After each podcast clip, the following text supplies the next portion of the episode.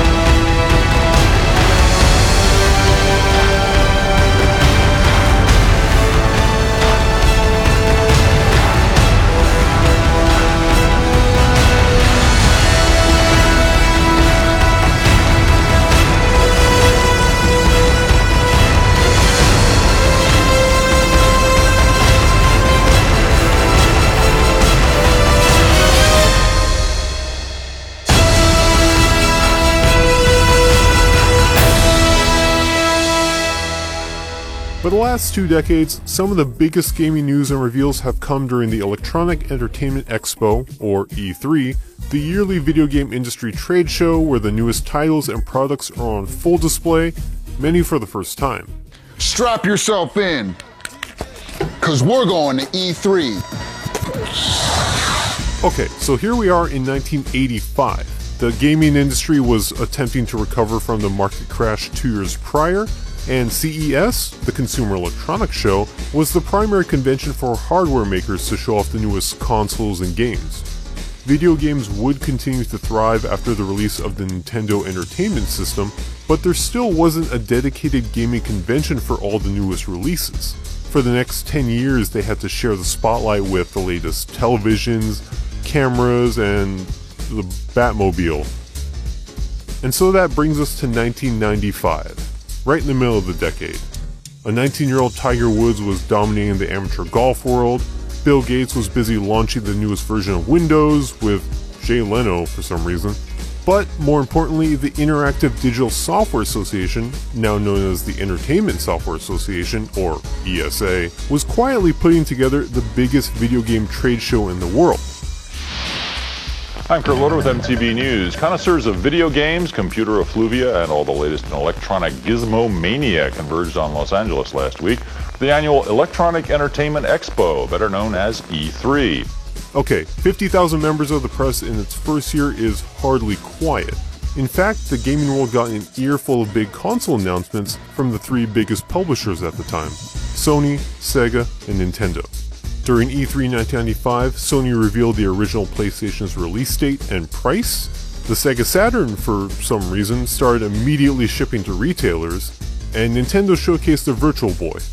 Uh, I guess one out of three ain't bad. And that was in addition to all the third party developers who also showed up.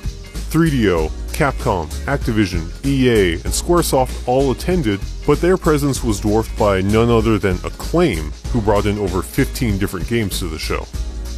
E3's first year ended up being one of the biggest gaming conventions to date and encouraged the organizers to continue having the show in Los Angeles every summer. And they did for the next two years at least. While sunny California might have been the perfect spot for E3, due to some unfortunate negotiation problems, the location was actually moved to Atlanta, Georgia for 1997 and 1998. Nevertheless, E3 continued to grow in size, and upon returning to the LA Convention Center, the attendance remained at a steady 60 to 70,000 people strong.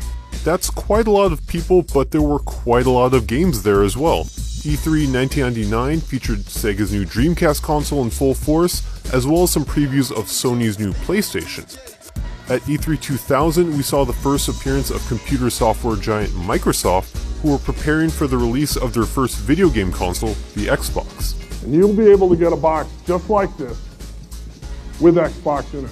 E3 2001 was the final appearance of Sega as a console maker after making the decision to focus on software only.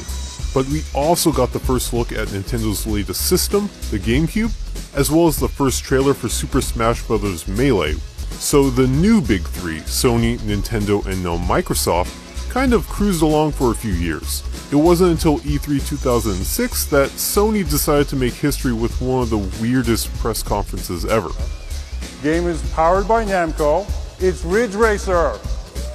Ridge Racer. Remember that one? The um, stages of the game will also be based on famous battles which took, actually took place in ancient Japan.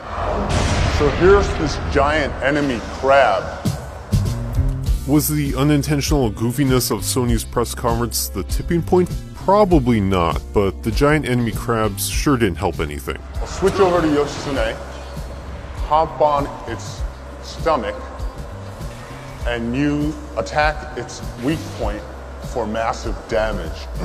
the following year, citing budget issues among some publishers, then ESA president Doug Lowenstein announced that E3 would now be a smaller, more intimate event with an invite only list of about 10,000 people. This shift essentially shut out many bloggers and non industry professionals that had attended the show in previous years. And with a new look also came a new name E3 Media and Business Summit.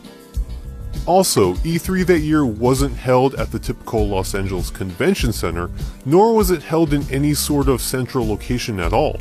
It was actually spread across different venues and locations in Santa Monica, and if you weren't part of the industry at the time, you probably wouldn't have even realized it was happening. Gone were the gaudy displays and sensory overload of previous years, and in their place were hotel ballrooms and Jamie Kennedy. From Neversoft, which wasn't that the first name for Viagra? I don't Despite the changes being made to try and improve the show, it was still an exceedingly tough time for E3, with Sims creator Will Wright saying that the conference, quote, almost feels like a zombie at this point. But hey, at least we got a few memes out of the deal. My body, ready, my body is ready. Thankfully for Will Wright and many other people who once enjoyed attending E3, the show was actually opened back up to a larger audience in 2009, with over 40,000 people coming back to check out the latest games, such as Metal Gear Rising, Final Fantasy XIV, and Super Mario Galaxy 2.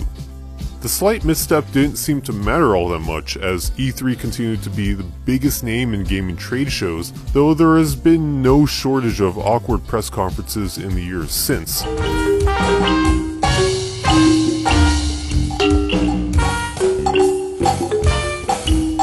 There was Ubisoft's in 2015. Do you have a meme you want to you want to pitch? Oh, we had Mr. Caffeine in 2011. Everyone do it with me. I said everyone go. And of course, Konami's in 2010. this is not the ordinary hack and slash anymore. This is an extreme, extreme hack and slash title. Companies like Ubisoft have continuously attempted to bring more personality and humor to their press conferences, though their success rate is up for debate. And Nintendo stopped doing live press conferences entirely in 2013 to focus on their pre recorded showcases dubbed Nintendo Direct. And in 2017, E3 itself changed everything by opening its doors to the public for the very first time, meaning that anyone was able to buy tickets and attend the show.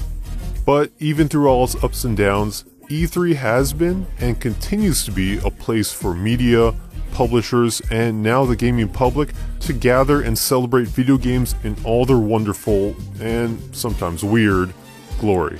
So here's to more E3, to more jaw dropping reveals, more awkward moments and goofy press conferences, and most importantly, more games.